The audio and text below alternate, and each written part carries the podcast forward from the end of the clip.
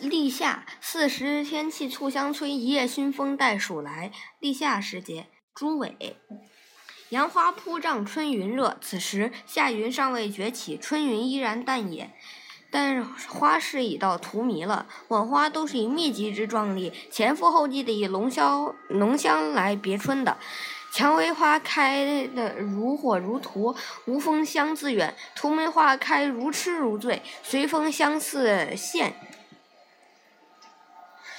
清香杜风的还有藤花与桐花，惆怅的归留不得。紫藤花下见黄昏，而桐花是趁着夜色开花的。微月照紫藤，嗯，月微花脉脉。天明之后，桐花味五粉霓裳，满城都是它的甜香。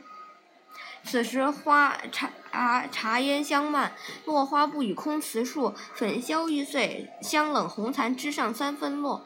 园中便二寸深了，鲜嫩油油之绿已经肆无忌惮地漫过残存萎靡褪色的残花，浸染成鲜翠一片。光影游动，那绿就如薄绡。风雨绿叶绿叶婆娑，歌鸟隐于其间。浮云悠悠吹过，绿就浓了深了。它们是夏的主角。乡野里，夏早已代替了春。田埂上，荠菜已经高举起顶花的茎，飘摇的衰老白花连成了一片。二月兰纯真之蓝早已褪去，蒲公英的种子已经被带上了四面八方。麦田已经在变色，等待抽穗了。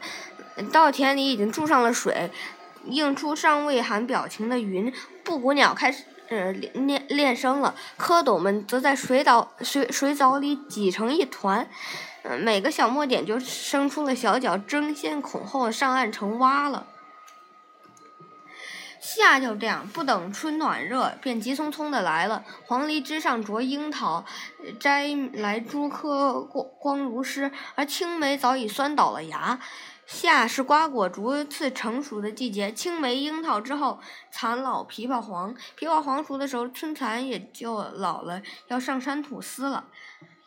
立夏真的进入了夏天了吗？立夏是一年之中第七个节气，早在战国末年，立夏节气就已见。确立，人们把它视为夏天的开始。实际上，立夏之后，我国大部分地区还没有真正迎来夏天。气象学将连续五日气温均稳定在二十二度以上作为夏季开始的标准。立夏到来时，我国只有南方部分地区的气温达到这一标准，其他全国大部分地区的平均气温在十八至二十度之间，依然是一片春光。立夏的诗词。立夏前一日有赋，名杨基。见老绿阴天，无家妾杜鹃。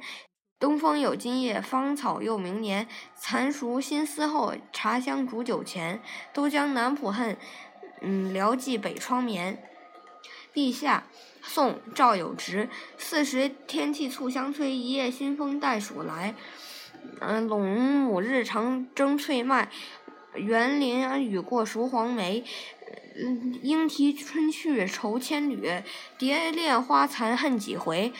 睡起南窗情思倦，闲看槐荫满亭台。读《山海经·其一》，东晋陶渊明。梦下草木长，绕郭树扶疏。众鸟心有托，吾以爱吾庐。季耕亦以种，时还读我说书。穷巷隔深辙，贫回故人车。欢然酌春酒，摘我园中蔬。微雨从东来，好风与之俱。泛览周王船，流观山海图。俯仰中宇宙，不乐复何如？初夏即是十二节，宋·杨万里。嗯，从教节序暗香催，丽日沉声懒看来。却是石榴之立夏，年年此日一花开。四是夏日田园杂兴，其一，宋，范成大。梅子金黄，杏子肥，麦花雪白，菜花稀。日长篱落无人过，惟有蜻蜓蛱蝶飞。